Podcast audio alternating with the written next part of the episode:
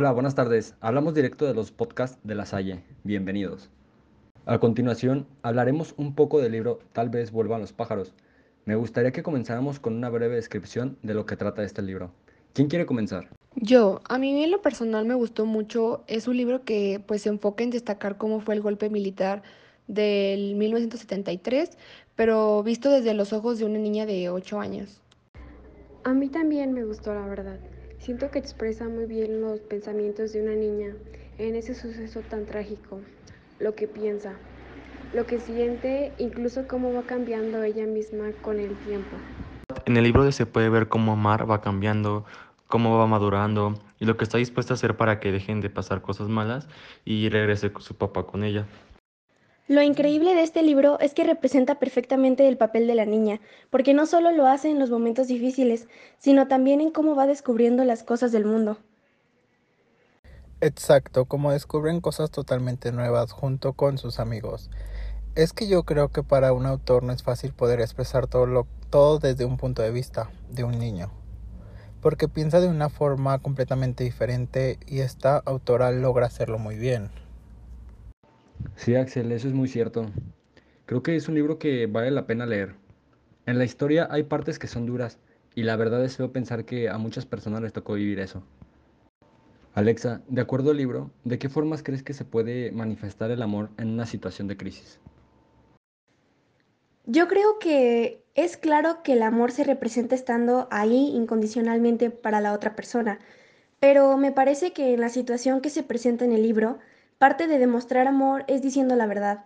Creo que a le hicieron más daño al mentirle y siempre decirle que todo estaría bien, mientras pues era evidente que algo pasaba, y ella pues lo podía notar.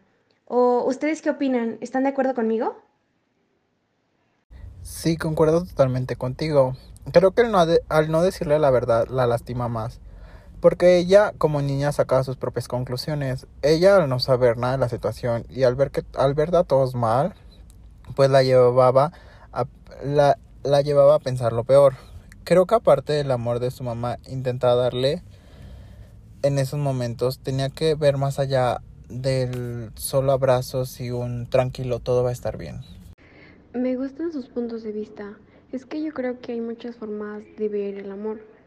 Yo entiendo que la mamá de Mar pues quería proteger todo lo que estaba pasando, pero ella no la podía proteger de algo que ella ya estaba viviendo.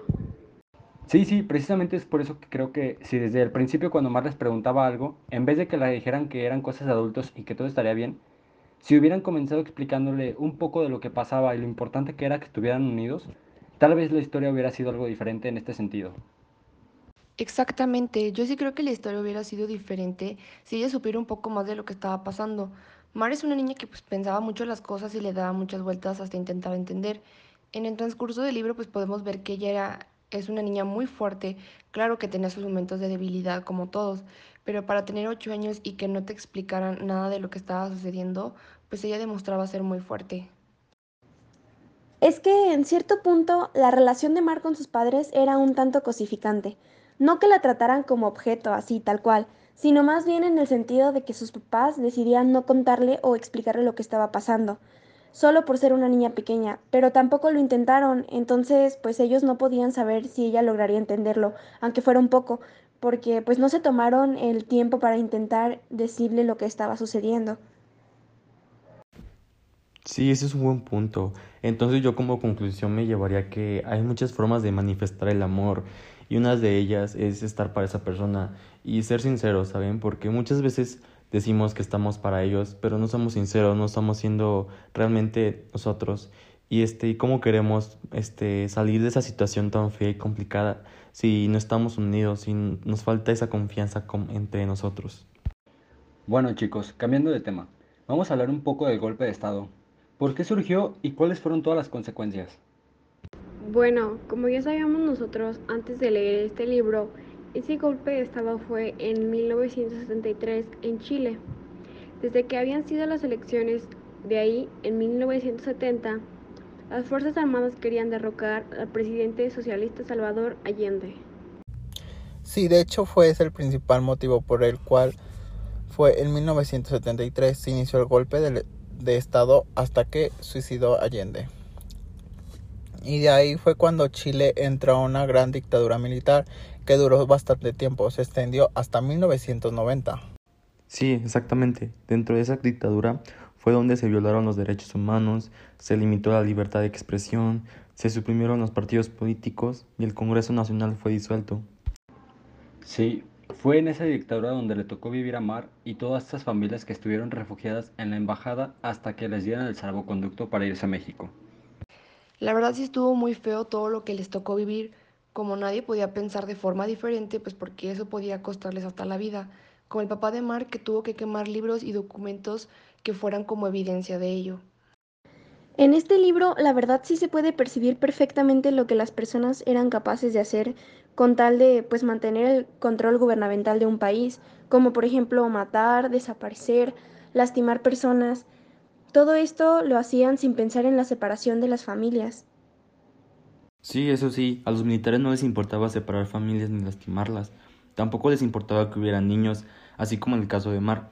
Tienen hasta el descaro de apuntarle a una niña con tal de que hablara como fue cuando estaban los militares en su casa buscando a su papá. Es cierto, cuando fueron a la casa de Mar buscando a su papá, desordenaron toda la casa buscando papeles, documentos y gritando. Eso lo hacían como para incitarles miedo a toda la familia.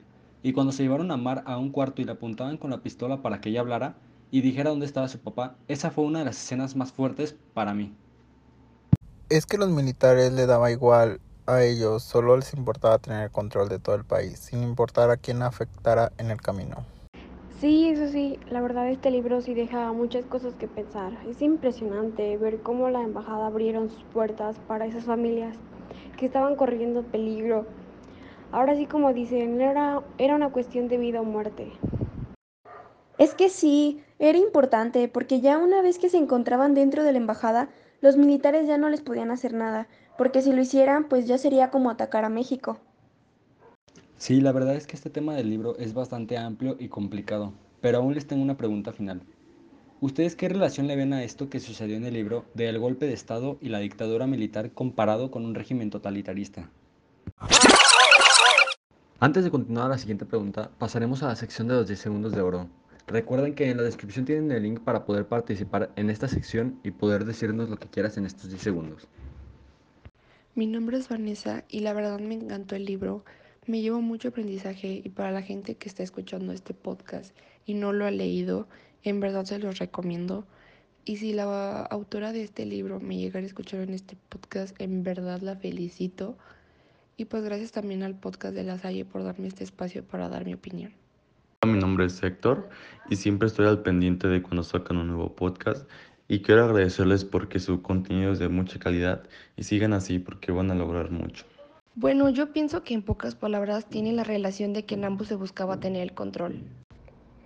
Sí, tener el control es una sola ideología que es incontrovertible, que solo, que solo lo que pasó en el libro, si pensabas diferente ya eras como su enemigo. También puede ser como en un regimiento terrorista, como el golpe de Estado y la dictadura que se dio en el libro. En ambos hay una presencia de militares y policías que al final de cuentas pues eh, lo respaldan perdón, y son leales a los intereses de cada uno.